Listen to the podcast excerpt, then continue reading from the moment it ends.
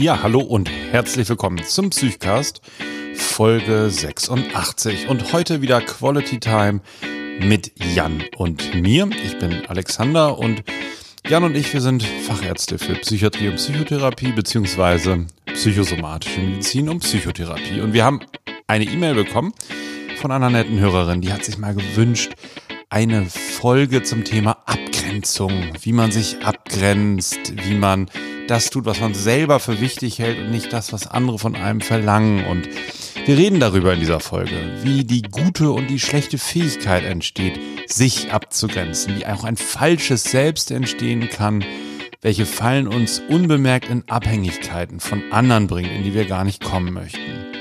Wir reden darüber, wie man das im Alltag so macht, aber auch vor allen Dingen, wie das in der Psychotherapie funktionieren kann. Und wir wünschen euch jetzt ganz viel Spaß bei dieser Folge des Psychcasts. Hi Alex, hast du Zeit jetzt? Jetzt habe ich Zeit. Psychcast.de Psychomatic Medicine and Psychiatry Psychotherapy and so much more Psychcast is bringing you what you're looking for With Alex and Jan, two doctors as your hosts Psychcast, yes Psychcast, let's start the show Herzlich willkommen zum Psychcast. Hallo zu Hause. Ja, hallo Jan. Und hallo Alex, ja. Von mir aus auch herzlich willkommen. Ja, das ist ja ein spontaner Anruf von dir. ja. Und wir wissen gar nicht, ob es richtig oder falsch ist, aber äh, der Vorteil, wenn man sich gut abgrenzen kann, ist, dass man auch Zeit für die Sachen hat, die man abgegrenzt hat. Unser Thema heute ist nämlich Abgrenzung. Äh, und zwar aus zwei Perspektiven. Wie kann ich Sachen nicht machen, die ich nicht machen möchte? Und wie kann ich das, die zweite Perspektive, mir Zeit schaffen für die Sachen, die ich machen möchte? Zum Beispiel mit dir jetzt einen Psychcast aufnehmen. ja. Ja, super, freue ich mich. Und vielleicht nochmal eben zur Idee. Wir, wir kamen jetzt recht kurzfristig drauf.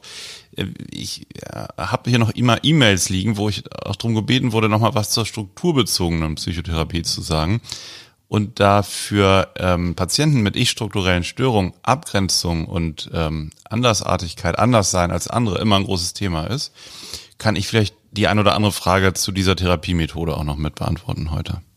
Ja, das ist doch ganz interessant. Ähm, kann man denn äh, sagen, wie die beispielsweise Abgrenzung angehen? Also strukturbezogene Psychotherapie ist ein großes Thema, könnte man auch mal äh, lange drüber sprechen. Aber könntest du am Beispiel Abgrenzung sprechen, wie das strukturbezogene Psychotherapeuten machen würden?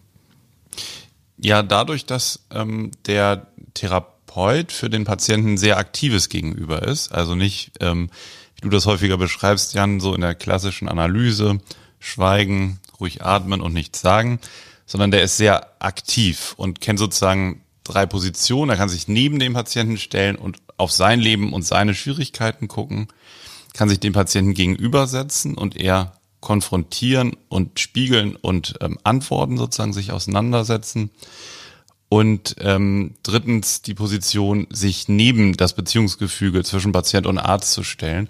Und da spielt einfach die Unterschiedlichkeit zwischen ähm, Patient und Arzt eine sehr große Rolle. Also dass genau geguckt wird, immer in der Behandlung, ähm, was sieht der Patient vielleicht anders als der Behandler, wo liegen eigentlich die Unterschiede und es wird dann konkret auch geübt, ähm, diese Unterschiede auszuhalten und stehen lassen zu können. Weil viele Menschen mit Persönlichkeitsstörungen, mit schweren psychischen Erkrankungen können halt ganz schlecht innere Spannung und ähm, das Gefühl, dass vielleicht ein anderer was von ihnen erwartet oder ein anderer etwas nicht gut findet, was sie gut finden, sehr schwer aushalten. Und das kann man dann so in der Therapiesituation ganz gut üben. Wie kommt es denn, dass Abgrenzung in Psychotherapien immer wieder so eine große Rolle spielt? Ich meine, das braucht man ja nicht nur, wenn man eine psychische Herausforderung hat irgendwie. Das braucht ja jeder Mensch auch im normalen Leben. Trotzdem haben wir im Rahmen der Psychotherapie immer wieder mit Abgrenzungsthemen zu tun. Woran liegt das denn? Also Abgrenzungsfähigkeit ähm, ist ja etwas, was man sehr, sehr früh in den frühesten Bindungen lernt, ähm, im sogenannten Spiegelstadium, wo man sozusagen als ähm, Säugling und dann als Kleinkind noch darauf angewiesen ist, dass die eigenen Selbstzustände, wie es einem selber geht, erstmal von den Bezugspersonen wiedergespiegelt werden. Ein Kind weiß ja oft gar nicht, ob es aggressiv ist, äh, ob es Hunger hat, ob es sich irgendwie bewegen möchte, ähm, sondern das brüllt einfach, das zeigt sozusagen sehr somatisch, sehr körperlich Unzufriedenheit an und ist dann erstmal darauf angewiesen, dass eben die engen Bezugspersonen wie Mutter, Vater oder so das interpretieren und damit dem Kind ihren eigenen emotionalen Zustand zur Verfügung stellen, so dass es das dann lernen kann, wie es ihm eigentlich geht. Und es gibt ja zum Beispiel die ähm, ACE-Studie, Adverse Childhood Experience, also wo es immer wieder zu ähm, Vernachlässigungen kommt, wo es vielleicht sogar zu Misshandlungen kommt. Da misslingt das eben sehr stark, ein eigenes Bild davon zu bekommen, wie ich selber bin. Und die Kinder lernen dann zu gucken, wie geht es eigentlich dem Erwachsenen, dass das eigentlich ein sehr entscheidender Parameter ist und entwickeln sozusagen ein, ein falsches Selbst, können also ganz schlecht ihren eigenen Standpunkt und ihre eigene Emotionalität selber entschlüsseln, sondern sind immer am Außen orientiert. Das sind natürlich Menschen, die häufig auch dann in Psychotherapie später sind und deswegen spielt Abgrenzung dann häufig so eine große Rolle. Und du meinst, wenn das in der Kindheit so lief, wie du jetzt sagst, dass es so eine Art ähm, tja, dysfunktionale Abgrenzung gibt, also jedenfalls eine Abgrenzung, die mehr an der Befindlichkeit des anderen orientiert ist als an der eigenen, dann würde das äh, später im Erwachsenenleben auch wieder zu einem Problem werden können und Abgrenzung eben zu einem Thema für die Psychotherapie machen. Hm, genau, häufig ist es dann lange Zeit kompensiert im Leben, dass man irgendwie vielleicht zum Beispiel einen guten Vorgesetzten hat und dieses Problem mit der Abgrenzung kommt dann einfach nicht so zutage. Ne? Oder ich habe vielleicht irgendwie einen Partner, einen Lebenspartner, der das lange auch mit übernimmt oder wo das gut klappt. Und wenn sich dann irgendwas verändert, so in diesem Gefüge in den Beziehungen, dann bricht häufig dieses Problem erst wieder aus, dass dann auch eine, eine Symptomatik zum Vorschein kommt. Genau, und dann ist das häufig Thema in Psychotherapien. Oftmals wird das auch nicht nötig. Also es ist, man würde jetzt nicht sozusagen sogenanntes so ein strukturelles Defizit behandeln, wenn das jetzt gar nicht im späteren Leben zum Problem wird. Wir haben ja alle mehr oder weniger auch mal Probleme, sich abzugrenzen. Es ist ja eine Frage sozusagen, wie intensiv dieses Problem dann auch auftaucht. Ja, also ich stelle das in psychotherapeutischen Settings auch immer mal wieder fest, dass jemand kommt und sagt, mir ist äh, alles Mögliche zu viel und dann beleuchtet man ja, was gibt's denn da so alles an Dingen, die zu tun sind oder wo sie Verantwortung übernommen haben. Und dann kommt man zum Ergebnis, manches davon könnten sie ja auch einfach bleiben lassen und das fällt aber schwer. Vielleicht sollten wir das ähm, in zwei Stufen besprechen. Also du hast ja völlig richtig gesagt, abgrenzen müssen sich auch äh, die Gesunden außerhalb mhm. von Psychotherapien immer. Ähm, und dann können wir darüber sprechen, wie man das in der Psychotherapie besprechen kann. Ähm, warum ist es denn wichtig, sich abzugrenzen? Jetzt mal außerhalb von Psychotherapien, jetzt mal im gesunden Leben. Also was ist, was, warum muss man das immer wieder tun? Ja, also das ist so die Frage, womit es einem gut geht. Ne? Also man, man muss das, glaube ich, nicht unbedingt tun. Man kann ja auch im Sinne, also sagen wir mal so, man kann ja auch in, innerhalb einer autonomen Position ganz bewusst etwas machen, was andere wollen, weil man zum Beispiel vom Arbeitgeber dafür bezahlt wird oder weil man das dem Partner zuliebe macht. Wenn man das aber nicht macht, ähm, weil man das möchte, sondern tun muss, ne? wenn das so sozusagen so ein innerer Zwang ist, dass ich mich nicht dem erwehren kann, was andere von mir verlangen. Oder wenn ich auch sehe, okay, die finden ganz wichtig, diese Hose oder diese Tasche zu haben oder dieses Auto zu haben. Und ich habe so das Gefühl, ich muss das auch machen, um dazuzugehören. Ich kann mich davon nicht abgrenzen und habe auch keine Wahlfreiheit. So, ich fühle mich dazu sozusagen gezwungen. Dann leiden ja die meisten Menschen darunter, kommen dann halt in, in der Erschöpfung oder reagieren dann depressiv oder bekommen Symptome, um sich dem zu entziehen. Und dann wird das ja eigentlich nur zur Aufgabe, das anzugehen. Wenn man sich jetzt ähm, ja freiwillig entscheidet, ähm, mit anderen sehr eng zu sein und sich nicht abzugrenzen, dann macht das ja meist keine Beschwerden.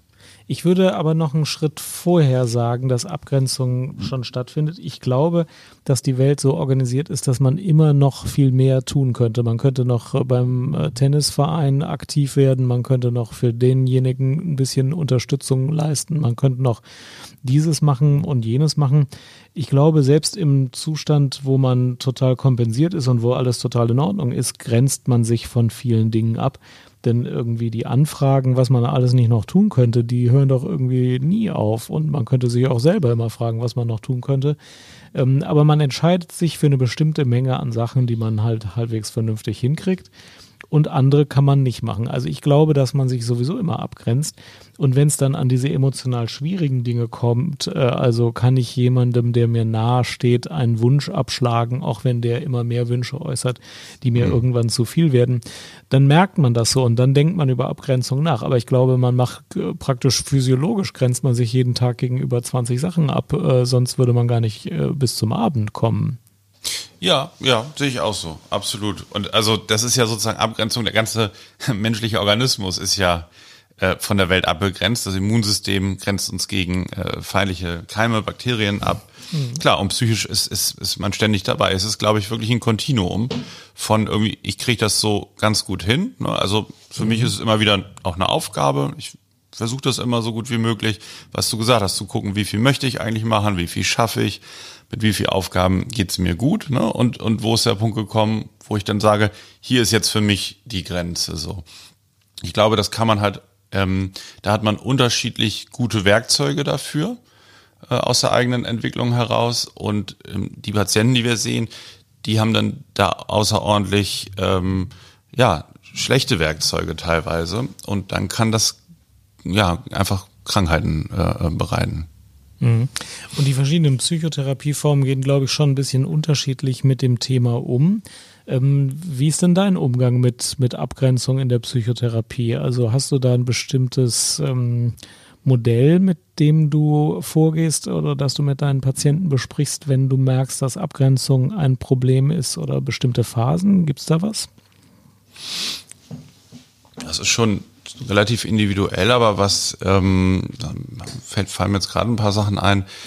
Ähm, was häufig sehr, sehr gut ist, ist das erstmal zu beleuchten, warum man sich was gegenüber abgrenzt und ähm, gegenüber wem oder was man sich eben weniger abgrenzt.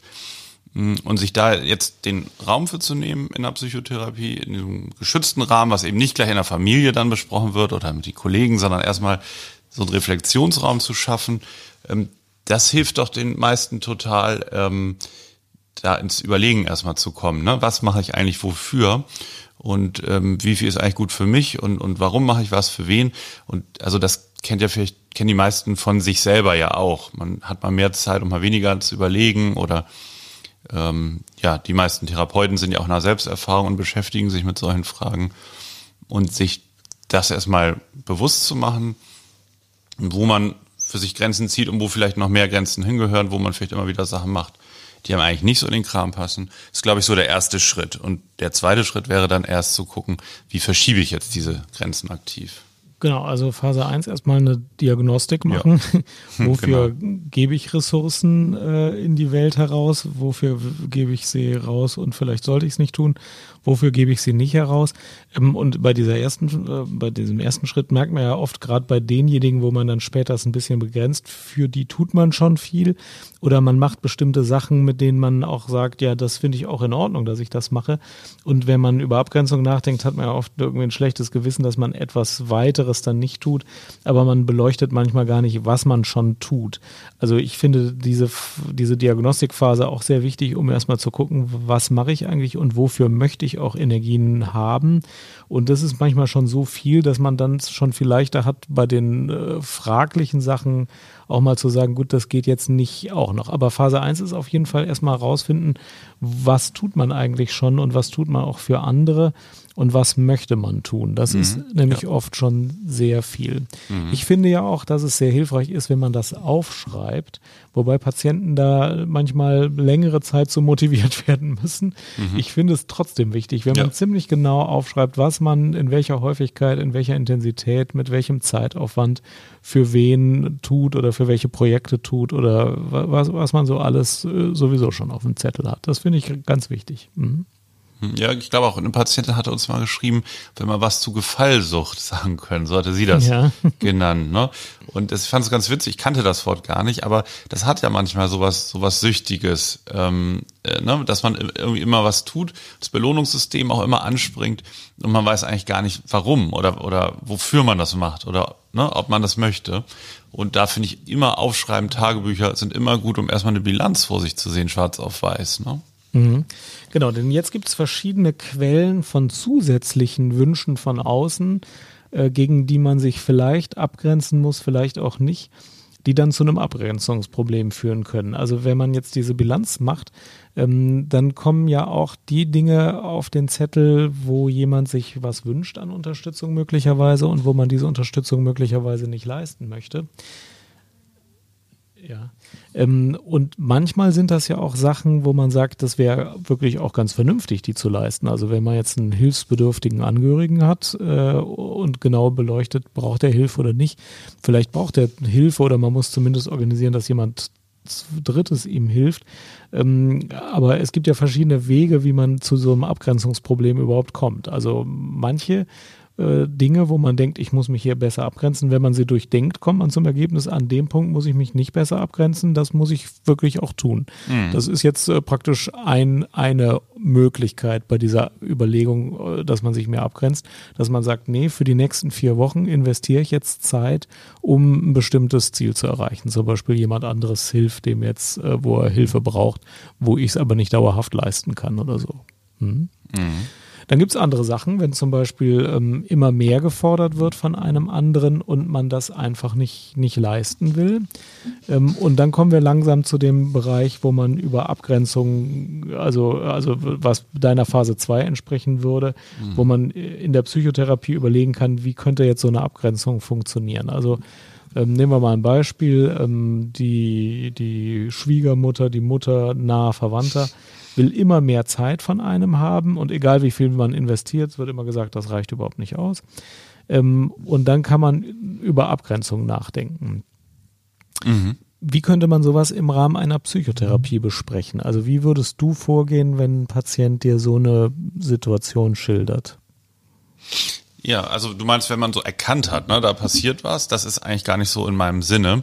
Mhm. Ich habe aber so innerlich das Gefühl, ich muss dem immer nachkommen. Ne? Mhm da würde ich erstmal verstehen wollen, wie, wie kommt eigentlich dieses, ich muss das dann machen? Also jetzt habe ich morgen Geburtstag, Schwiegermutter hat sich angekündigt, ja, ich sage, ja, ist in Ordnung, ich kaufe dann Kuchen und so, würde mein Geburtstag aber eigentlich viel lieber anders verbringen. Ne? Mhm. Ne?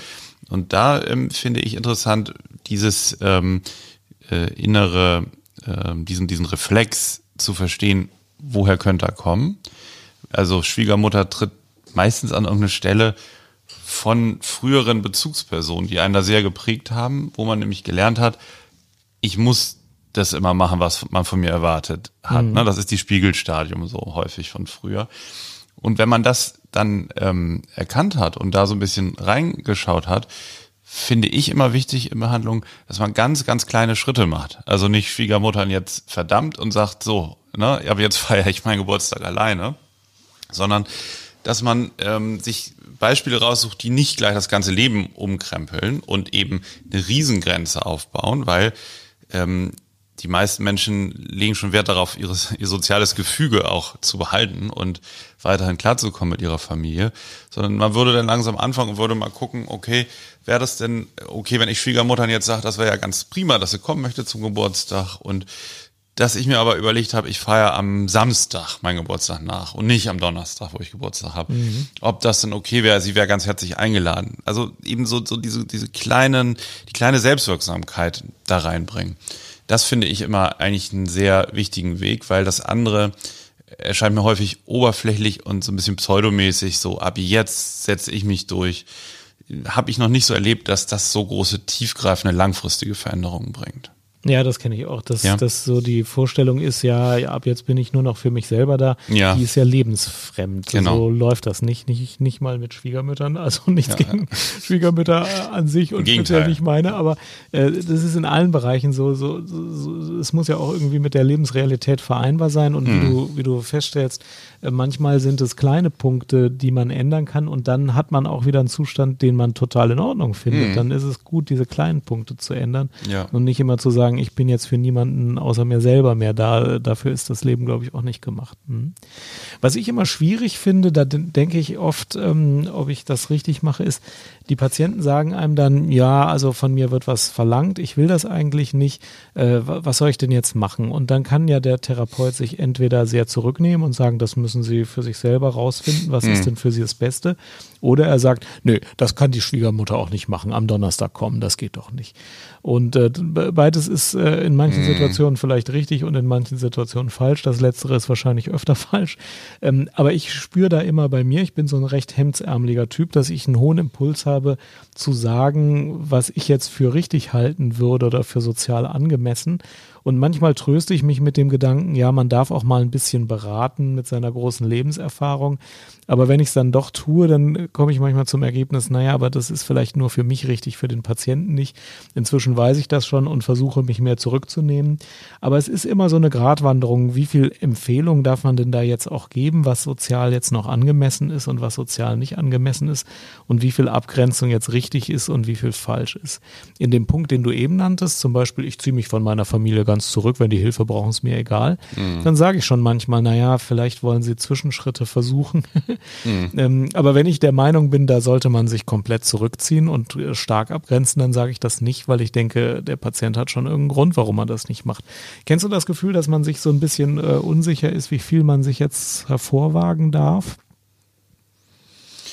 Ja, ähm, wobei, also klar, das kenne ich, das ähm, spreche ich auch häufiger mal so an. Ne? Also, dass ich dann sage, naja, also ich, ich wüsste jetzt vielleicht, wie, wie ich das so sehen würde, wenn ich mich so in sie reinversetze mit dem Kaffee und so, ne, wie ich das gern hätte. Ähm, das ist natürlich jetzt meine eigene Perspektive und das ist ja wieder auch so ein bisschen die Abgrenzung in der Therapie dann, die Alterität. Ich bin ja anders als mein Patient, meine Patientin. Und dann kann man das mhm. ja auch so ein bisschen ja, zusammen einfach rausfinden. Es ist klar, dass man ja im Sinne des Patienten arbeitet. Mm, und ähm, also eine Empfehlung oder vielleicht so eine Selbstöffnung, wie man selber das machen würde, muss ja nicht heißen, dass das für einen Patienten richtig ist.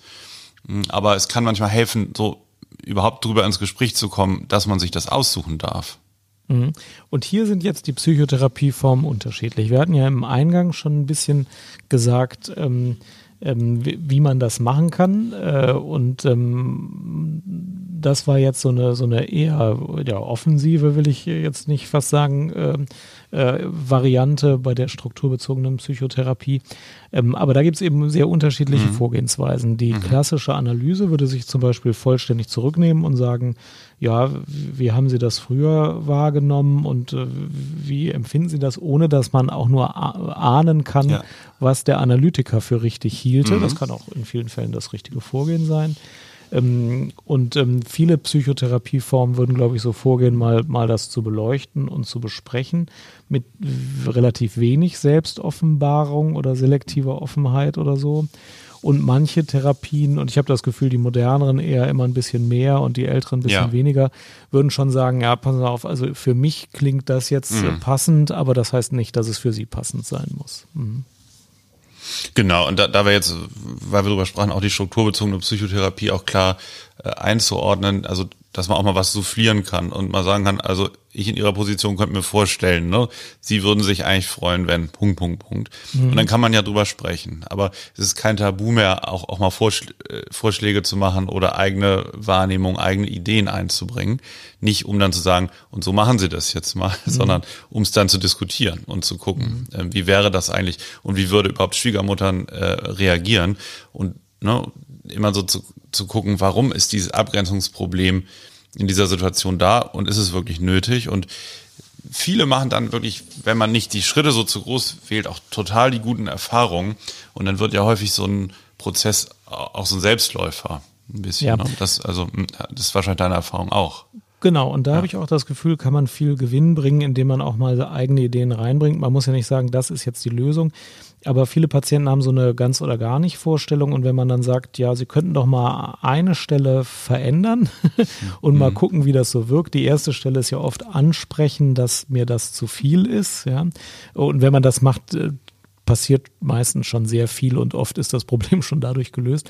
Aber manchmal ist es eben auch so, wie du sagst, dass man sagt, ja, ähm, könnten Sie denn mal ausprobieren, nicht jedes Wochenende, sondern jedes zweite Wochenende Mhm. oder Kuchen nicht Donnerstag, sondern Samstag oder äh, in einer größeren Gruppe.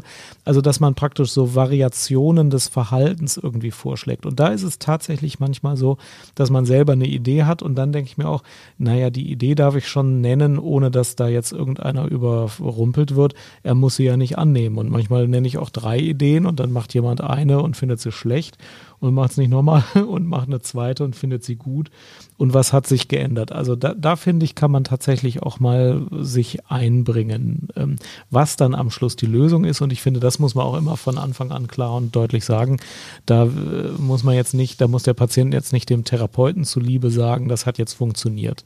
Also das muss vorher klar sein, dass der das, wenn er es ausprobiert, äh, äh, ausprobieren kann und dann muss er auch sagen können, nee, das ist für mich jetzt gar nichts. Und er, es muss auch klar sein, er muss sagen, nee, das probiere ich nicht aus, das finde ich blöd. Aber wenn das klar ist, dann kann man ruhig auch mal sagen, welche Variationen gäbe es denn, auf welche kommen Sie und ich trage auch noch eine bei. Das, da geht die Welt nicht von unter, das glaube ich Ja. schon. Ja, und ho- oft hilft ja auch, wenn man sich dann doch entscheidet, einen Kuchen Donnerstag zu nehmen, so wie Schwiegermutter das möchte. Was ja der Patient erlebt, ist ein Stück weit mehr innere Freiheit. Ne? Der hat sich ja mal damit beschäftigt und könnte ja was anderes probieren. Häufig kommt dann ja auch raus, dass das Problem eigentlich ganz woanders liegt und so. Ja, es ist, ähm, ist ja immer so, ein, äh, so eine Annäherung, sag ich mal, an die Problematik. Jedenfalls ist ja, wenn das dann losgeht und der, sag ich mal, hat- hat jetzt mal eine Kleinigkeit, ähm, Kleinigkeit für sich äh, geändert, hat man eine Grenze gesetzt, dann ist es ja auch so, dass der Therapeut auch der Chronist der Patientenerfahrung ist. Das heißt, man ist ja in einem Prozess zusammen, dann kommen vielleicht die nächsten Punkte und häufig drehen die sich ja um das gleiche Muster. Und dann finde ich, kann man auch schön immer gucken, naja, also neulich mit Schwiegermuttern war es ja so und so. Da haben sie sich so entschlossen und da ging es ihnen danach gut oder schlecht oder hat ihnen eigentlich nicht weitergeholfen. Und dann kann man, ähm, kann man immer das, was man zusammen erlebt hat während der Therapie, auch immer wieder benutzen, um zu gucken, äh, welche Möglichkeiten hat der Patient eigentlich alle schon in seinem Repertoire. Und dann gibt es noch einen Perspektivwechsel, den ich ganz interessant finde. Ich habe äh, zur Einleitung gesagt, Abgrenzung hat zwei äh, Komponenten. Das eine ist weniger zu tun von dem, was ich nicht gern tun will. Und das ist der mit dem Patienten oft hadern und sagen, Ja. tja, ich müsste meiner Schwiegermutter, ich meine, wir verdanken denen doch viel und äh, da müsste die doch auch, warum tue ich dir das an? Äh, und das zweite ist ja, wenn ich mich abgrenze, schaffe ich Raum für andere Sachen, die mir wichtig sind. Ähm, beispielsweise bei diesem Geburtstagskuchen-Beispiel zu bleiben, kann es ja sein, dass ich sage, ich möchte den Donnerstag mit meinem Partner oder meiner Partnerin verbringen und zwar als Zeit zu zweit, wo auch kein anderer kommt, auch nicht die Schwiegermutter. Und das ist eine wertvolle Zeit. Und dann ein zweites ähm, Treffen, wo die Schwiegermutter und noch die Nachbarn und drei andere kommen am Samstag. Aber ich grenze mich ab, nicht um die Schwiegermutter einfach wegzustoßen, sondern um ja auch für etwas Platz zu machen. Zum Beispiel den Donnerstag nur mit dem Partner zu zweit zu verbringen und eine andere Dimension oder eine andere Qualität eben zu ermöglichen. Und das finde ich ist auch etwas, was man in der Psychotherapie ein bisschen darf, dass man sagt, Abgrenzung heißt nicht nur anderen was wegzunehmen, sondern sich oder auch sich und anderen wieder was zu ermöglichen, was nämlich irgendwann nicht mehr geht, wenn man sich nicht abgrenzt. Und dann hat das Ganze nicht nur dieses schlechte Gewissen als Triebfeder, sondern auch sowas äh, Schaffendes, Kreatives, also was Positives. Ne?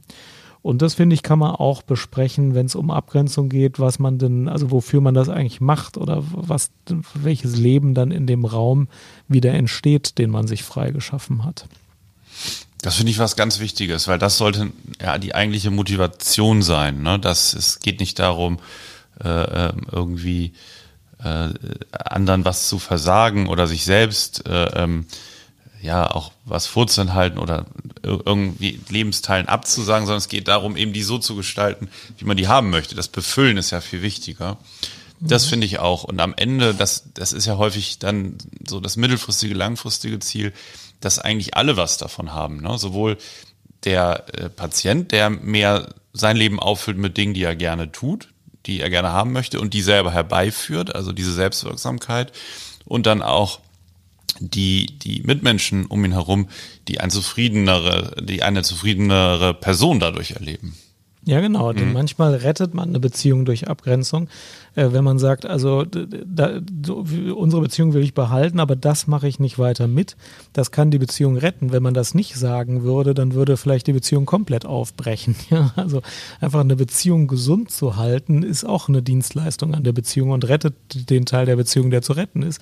Und die Abgrenzung ist nicht einfach was wegnehmen, sondern kann einfach der entscheidende, überlebenserhaltende Schritt sein, weil sonst die Beziehung komplett in die Fritten gehen würde. Mhm. Das ist so. Das ist im Allgemeinen eine interessante Sichtweise, weil wir erleben ja auch Patienten, die äh, auf der anderen Seite sind, die vielleicht ähm, einen Partner äh, erleben, der äh, irgendwie was für sich tut. Ne? Und wo dann ähm, Enttäuschung oder Ärger darüber im Vordergrund steht, was ich, der fährt jetzt fünf Tage in den Urlaub mit Freunden oder der macht jetzt diesen Sport immer mittwochs und deswegen hat er mittwochs keine Zeit äh, für mich. Ne?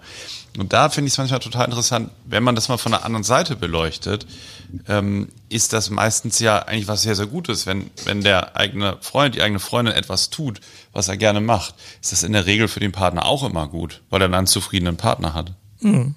Ja. Alex, wir machen den Sack hier mal zu. Ich finde, das war ein schönes Schlusswort. Hast du ein Fundstück der Woche? Ähm, ich habe ein Fundstück der Woche, ja. Neues Canceling-Kopfhörer. Ja. Finde ich super. Von HNO-Ärzten empfohlen. Ja. ja, neues Canceling. Du hast einen auch, ne? Ja, klar, seit Jahren. Ja, ich habe jetzt erst kurz einen irgendwie, seit Januar. Also super, wenn man in der Stadt wohnt und es gern mal ruhig hat. Also neues Canceling-Kopfhörer wie kann man das beschreiben, Jan? Der rechnet, der, der hat Mikrofone außen, ne? ein, ein Kopfhörer mit Akku, Ohr umschließend, der Mikrofone hat und Geräuschquellen, vor allen Dingen so monotone Sachen wie Brummen im Flugzeug oder so ein Grundrausch in der Stadt, was er rausrechnet und einem deswegen auf dem Ohr Stille serviert.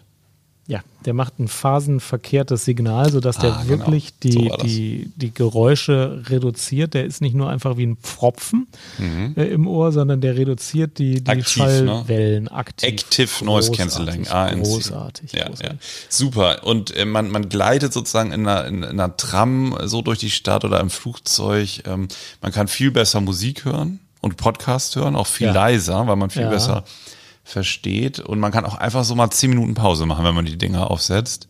Ja. Absolute und Empfehlung. Wenn das Flugzeug landet und man schaltet die aus, denkt man, was ist hier für ja. ein Lärm in dem Ding? Wie haben die anderen das überhaupt überlebt? Ich weiß gar nicht, wie das geht. Und äh, man denkt sich, Gott sei Dank, dass ich die anhatte. Also ja, Flugzeug ja. und Bahn totaler Pflichtkauf. Und auch beim Pendeln in der Straßenbahn super Sache. Ja, man muss nur aufpassen, wenn man in der Stadt rumläuft damit. Man hört natürlich keine Autos mehr und so. Man wird leicht überfahren. Also man genau. muss, muss dann schon sehr gezielt die Augen einsetzen. Man hört den ja. Aufprall dann nicht so laut. Aber ja, nee, also da darf man die nicht ja. benutzen. Also richtig gute Noise Cancelling Kopfhörer kann man nicht benutzen beim Fahrradfahren oder gehen. Aber das wirklich Urlaub ja. für die Ohren ist das ganz, ganz herrlich. Das ist eine Empfehlung. Ja. So Hast du denn ein Fundstück? Ja, draußen joggen. Also oh, ich, ich ja. weiß, ich bin ein bisschen ein, eingefahren auf, was mir gut tut. Joggen ist ja gut und es ging ja im Winter nur begrenzt. Draußen hat nur wenig Spaß gemacht. Ich bin gestern mal wieder durch die Frühlingsluft gelaufen, habe auch einen Podcast gehört, aber äh, Fitness mit Marc, wo eine Läuferin interviewt wurde, nichts Psychomäßiges. Und also es ist eine dermaßen Freude, draußen zu laufen. Ich kann es äh, nur empfehlen, ist super. Ja, prima. Also ziehe ich mir gleich mal meine Laufschuhe an. Wie lange halten so Laufschuhe eigentlich? 800 Kilometer, sagt der Profi, äh, aber bei ja, gut. mir auch. Ich meine, wie viele Jahre bei mir? Also 800 Kilometer. Wie viele Jahre halten die? Von deiner Laufleistung. Mal abgesehen, also ein Auto muss ja immer zur Wartung nach bestimmten Kilometern ja. oder nach Zeit. Also 800 ja. Kilometer haben meine Schuhe noch nicht. Also ich laufe etwa 1800 Kilometer im Jahr und das braucht ein Paar. Ich habe aber immer drei Paar Schuhe, weil die müssen ja trocknen. Und wie, wie lange halten diese Luftpolster und so, wenn ich nicht auf 800 Kilometer komme? Ja, also dann halten die ewig, außer du wäschst sie in der Waschmaschine, dann das kostet ein bisschen Lifetime. Ah ja, okay. Ja, kann man aber hin und wieder mal machen, aber dann sind sie auch bald durch. ja. ja, wir bedanken uns fürs Zuhören. Jawohl. Alles klar. Bis zum nächsten Mal. Tschüss.